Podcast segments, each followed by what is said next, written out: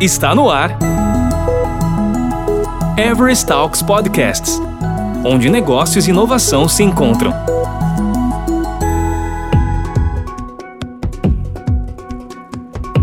Ouça agora o segundo episódio deste papo sobre como usar a nuvem de modo a economizar no projeto sem reduzir o escopo, com Ivan Pereira Falcão, Big Data Architect, e Bruno Freitas Gomes, DIA Project Leader na Everest Brasil. Pessoal, estamos de volta com o Everest Talk Podcast aqui para falar mais um pouquinho sobre as otimizações que podemos fazer na nossa cloud, de maneira a economizar um pouquinho daquele rico dinheirinho que a gente ganha. Vamos lá, Bruno? Bora lá. Deixa eu comentar uma coisa contigo, cara. Enquanto a gente estava falando aqui sobre dados que poderiam ser armazenados né, historicamente, talvez ali no, no cold storage, né, aquele armazenamento que você não vai mexer é, recorrentemente, né, igual aquelas suas fotos de criança aquelas, os churrascos de família, vergonha alheia lá quando você tinha dois, três anos de idade. A gente todo espinhudo, né? É, exatamente. Que você prefere imprimir as fotos e guardar numa caixa só para não ter digital e acabar pagando mico na internet. É, esses dias eu achei um notebook antigo aqui que por acaso tinha um HD desse. E eu lembrei que nesse notebook foi do tempo da, da minha faculdade e tal, cara faz tempo, mas deixa quieto. Eu comecei a participar de uma iniciativa onde eu deixava a minha máquina ligada na madrugada, tá? É, não vou lembrar agora o nome do projeto, mas que eu simplesmente disponibilizava o poder de processamento do meu mísero notebook para um grupo acadêmico poder testar, enfim, é, regras matemáticas. Pensa num princípio do princípio do, do princípio da mineração, sabe? É, obviamente que eu não ganhei dinheiro com isso, na verdade era um processo absurdamente voluntário. O problema é que, tipo, o computador começava a decolar quando a galera começava a usar, exatamente por ele não ter um processamento escalável. Tipo, hoje em cloud, se eu estou precisando de mais recurso no meu projeto, como é que isso acontece? Eu tenho que ligar para alguém no meio da madrugada e pedir alguma coisa? Ó, oh, nos servidores principais, não. Nos, nos provedores principais. Quando você fala de é, Google, Microsoft, a Amazon, cara, é como eu falei, são alguns cliques lá, e dependendo de como for, se você souber configurar, ele faz esse escala, essa escala até sozinho, né? Você consegue configurar ele para desliga o recurso para mim quando eu não estou usando, quando tá, sei lá, vejo utilização de processador. Minha utilização de processador está em 10%. Poxa, cara, não preciso de ter 20 máquinas rodando com processador a 10%. Eu posso colocar uma configuração para quando as máquinas que estão de pé estiverem todas chegando, sei lá, 80%, eu mando subir mais duas, três máquinas para dividir a carga com essa estrutura, né? Essa é uma das coisas mais legais da cloud. Eu subo o recurso quando eu preciso. E eu acredito que isso é um grande desafio também, porque explicar isso para pessoas que já estavam acostumadas a alocar o seu recurso logo no início do projeto, você dizer para eles, não, deixa aí, pega o, o suficiente para você trabalhar, né? É meio, é meio anticapitalista isso até. Pega o tanto que você tiver para trabalhar, que você precisa nesse momento, depois lá na frente você escala a coisa. É o que a gente estava comentando. Parte da economia da cloud é isso. É você aprender a usar o seu recurso quando você precisa. Não precisa, desliga, desliga o seu processador, desliga é, a sua memória e se brincar eu desligo até o seu SSD, eu não preciso, se eu, se eu considerar que eu estou armazenando meu dado dentro daqueles storages que a gente conversou, é, poxa, eu não preciso nem ter um disco alocado na máquina o tempo todo, preciso de um mínimo assim, né, para sua aplicação conseguir ter uma areazinha de swap para também não, não dar nenhum erro, mas é muito diferente eu alocar um terabyte de SSD na minha máquina do que eu alocar 250 GB e jogar lá para jogar esse, esse armazenamento mesmo num storage mais barato que a cloud me provê. Né? Então a gente saber utilizar bem esses storages e saber ligar e desligar, né? Saber escolher quando eu preciso de fato do recurso, é isso que traz a economia que a cloud me oferece. Né? Então, o Bruno de antigamente, do, ao doar o processamento do meu notebookzinho fraquinho, talvez eu tivesse atuando como um nó preemptivo? De certa forma, sim. Essa história dos nós preemptivos ela é bem legal. Né? A gente fala de nó preemptivo é uma coisa meio GCP, assim, GCP que chama, que chama de nó preemptivo. Mas acredito que os três grandes players de mercado eles oferecem. A ideia do nó preemptivo é bem legal. O que, que é a cloud? A cloud é o computador de outra pessoa. Mas para ser o computador de outra pessoa, eles não desligam e ligam as máquinas dele o tempo todo. Aquilo lá é capacidade da Google, capacidade da Amazon, capacidade da Microsoft. Então eles alocam nos servidores deles, tipo, grandes quantidades de hardware para atender a demanda. Só que às vezes a demanda não existe. Às vezes, tipo, eles alocaram 100 servidores, está usando 50. O que, que eles preferem fazer? Eles preferem te vender por um preço mais barato. No caso específico da Google, você está falando de 90% a menos do que ficar com aquilo parado. Compensa mais para eles te vender mais barato do que ter aquele servidor gastando sem nenhum retorno. Ah, mas eu conheço isso aí, cara. O nome disso é, é praticado por todas as empresas aéreas, se chama overbooking. Sim, é um overbooking cloud. De qualquer forma, isso tudo vai para cloud, mas é um overbooking de cloud que a gente consegue se aproveitar, né? Só que tudo vai para cloud, cara, sério.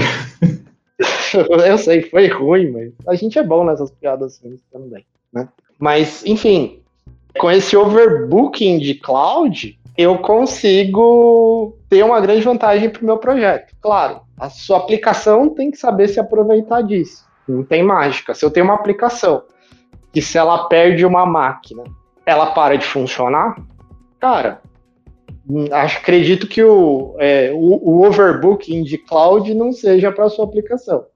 Agora, por exemplo, um exemplo que eu gosto muito de citar é você trabalhar com o Spark. O Spark eu acho uma tecnologia fantástica. Ele consegue se aproveitar do recurso que está disponível. Ele já é feito para essa distribuição de recursos, né? Trabalhar de maneira com computação distribuída, propriamente dita ele consegue se recuperar caso ele perca uma das máquinas.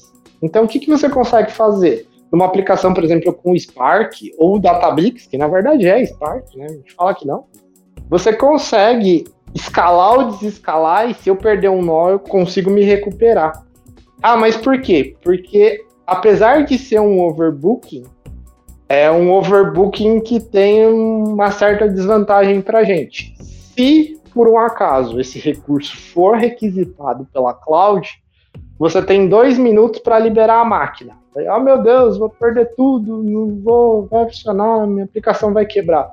Depende. Se eu uso uma aplicação, um programa, um serviço que, ah, eu perdi um nó, eu simplesmente vou tentar, vou subir essa carga em outro nó. Pronto, resolveu o meu problema. A gente fez um projeto bem legal com isso que a gente usava o Scoop, que é uma outra ferramenta de Big Data que também consegue trabalhar de maneira distribuída e consegue se recuperar dependendo do, da perda de um determinado nó. E a gente usou o Spark para isso. A gente conseguiu processar muito mais, muito mais rápido, com muito menos, porque é 90% mais barato. Então a gente tinha várias vantagens, né? A gente pagava menos, entregava mais rápido. Cloud, você paga pelo quê? Você paga pela quantidade de minutos, dependendo do provedor, você paga até pela quantidade de segundos. Se eu consigo processar mais em menos tempo, eu estou economizando pra caramba isso daí. Ah, mas o que, que vai acontecer? Eu vou perder o nó e eu vou perder meu dado, porque afinal ele não está no disco.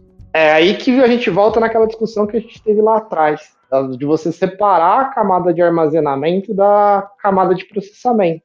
Por quê? Ah, perdi um nó. Ok, meu dado está armazenado no storage, que já já está guardado, eu já estou pagando mais barato. Então, eu tô, eu tô economizando muito. eu estou economizando com armazenamento, eu estou pagando pelo que eu uso, quando uso, e muito mais barato que pagaria num SSD, num HD. Estou economizando no processamento e estou entregando ainda mais rápido para o meu cliente. Poxa, cara, quer mais vantagem que isso?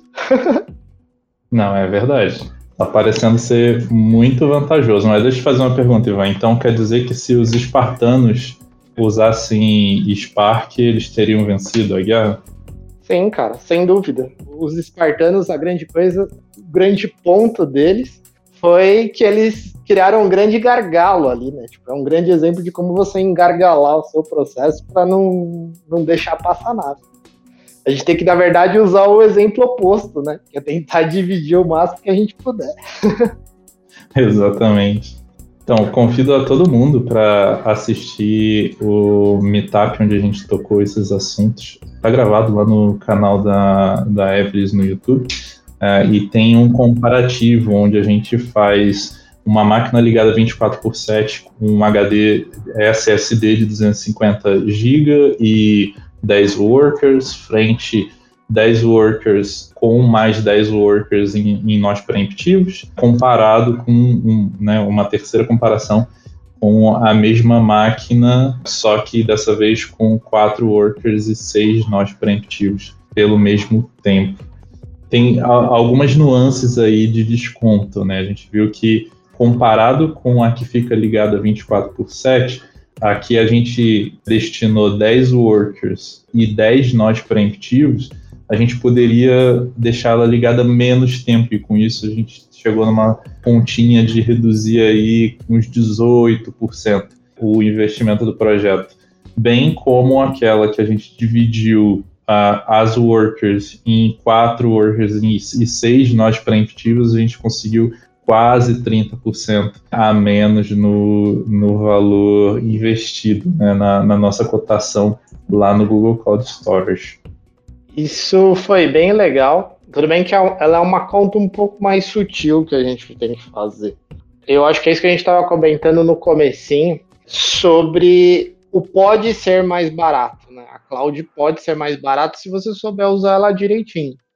Se você usar o recurso como a gente considerava lá atrás, como a gente fazia as estimativas lá atrás, aí sempre vai parecer que a cloud é infinitamente cara e não compensa. Né?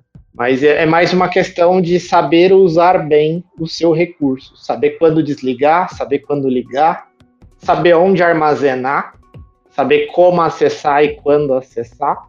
Falando nessa questão do como acessar, inclusive você tem algumas ferramentas que elas já têm a integração com esses storages, né? Então, por exemplo, eu posso subir um BigQuery, não precisa nem subir, né? Ele é um serviço para acessar direto meu dado no storage eu posso subir um servidor de PrestoDB. Isso eu vi um cliente fazer, achei super legal. De você subir uma estrutura de PrestoDB para acessar o dado direto no storage. Você pode subir um Hive, uma ferramenta legal para esse tipo de, de acesso. Ou o próprio Spark mesmo, para você conseguir acessar o dado diretamente no storage. Lembrando que o ideal é você subir o seu cluster só quando você precisa, né? Quando você não precisa desse, desse recurso, você desliga. Pô, e dá para ter processos fast trabalhando em cloud? Os processos fast, cara, a gente precisa mudar um pouquinho a abordagem. Se aproveitar dos recursos de alto scale que a cloud te traz, sabe? Em geral, quando você está falando de fast, você tem um fluxo que pode chegar num determinado momento com muita carga em outros momentos não, mas você pode, em teoria, você pode receber dado a qualquer momento. Então, o economizar nisso é muito referente à sua capacidade de é, se aproveitar do alto scale do seu serviço, né? De você conseguir configurar o seu recurso para ser ligado quando necessário e desligado quando a demanda está menor. Eu acho que essa é a principal brincadeira quando você está falando dessa, dessas estruturas de fast. Né? Sim, ter a ciência de que você pode escalar tanto para cima quanto para baixo, né? É interessante lembrar, por exemplo, eu trabalhei num, num banco onde tinha um projeto de reclamações. toda a carga né, é, das reclamações eram lidas em pods, que obviamente né, na madrugada a carga de reclamações entrantes em near real time era diminuída drasticamente. Então, não fazia sentido manter toda aquela estrutura com um modelo de IA rodando em background e tal, uh, se ele não estava tendo utilização. Então, tinham lá uns parâmetros configurados para reduzir o número de pods à, à medida que a demanda também reduzia. Isso é bem legal de você mencionar, Gente, muitas vezes a gente faz isso com Kubernetes, né? Inclusive, uma outra coisa legal de mencionar, a Everest ela tem uma ferramenta que na verdade já não é nem mais da Everest, né? A gente está abrindo o código para todo mundo. É um projeto open source que a Everest está entregando para a comunidade, que a gente disponibiliza modelos de machine learning. Tudo bem, ele tem toda, ele tem todo o fluxo de DevOps, mas não estou entrando nesse tema agora mas o legal é que ele se, se utiliza do Kubernetes exatamente para fazer isso que você está falando, Bruno, de você conseguir entregar um modelo de dados, né, com machine learning, via API em cloud já estruturado para essa necessidade de escalar ou desescalar os pods. É disso que a gente está falando. Acho que não, não importa tanto o que você vai fazer, mas sim escolher as ferramentas que se aproveitem das features que a cloud te dá de você conseguir escalar quando necessário e desescalar quando você não está usando aquilo. É bem legal, ele chama Noronha, é uma ferramenta bem legal de Data Ops e ajuda a gente nesse sentido. Ele, você consegue entregar um modelo de dados lá na frente. No Kubernetes, né? Idealmente ele, ele entrega o seu modelo como um pod mesmo do Kubernetes é, e a partir do momento que ele está num pod do Kubernetes, eu posso aproveitar tudo que o Kubernetes me, oferece nessa capacidade de escalar ou desescalar, dependendo da demanda que eu tenho. Cara, isso é fantástico. É aí que eu economizo, né? Eu consegui utilizar meu recurso quando preciso, não simplesmente porque ah, eu acho que no meu pico eu vou usar esse, essa quantidade de recursos aqui. Bom, eu vou continuar daqui esperando para as operadoras de telefonia escutarem esse podcast e começarem a vender planos autoescaláveis de armazenamento para as tias do Zap, porque né, existem muito bom dia, boa tarde, boa noite que precisa ser armazenado por aí. E, bom, quem tiver dúvida, cara, e quiser trocar papo com a gente, como é que faz para te encontrar? É, no meu caso, vocês conseguem encontrar o Ivan P. Falcão no LinkedIn. É relativamente fácil de me encontrar. E no seu caso, Bruno, como é que a gente encontra? Cara, eu também estou no LinkedIn pelo meu nome completo, porque, enfim, é, Bruno é um nome comum e existem muitos por aí, mas é Bruno Freitas Gomes. É só mandar um oi. Na verdade, assim, o meu caso é o oposto ao seu, né? Eu sempre estranho quando eu encontro no lugar um outro Ivan é muito difícil ter dois Ivans no mesmo projeto, né? E quando tem, cara, você não sabe o bug que eu tenho. Mas bom, manda uma mensagem lá, eu vou adorar trocar papo com vocês. E é isso. Fechamos por aqui, cara? Acho que sim, cara. Então, precisando da gente, entre em contato. Obrigado por terem ouvido o podcast. E outras dúvidas a gente vai se falando. É isso aí. Obrigado pela audiência, pessoal. Até mais. Você ouviu Everest Talks Podcasts, onde negócios e inovação se encontram. Toda semana tem novidades por aqui. Até lá!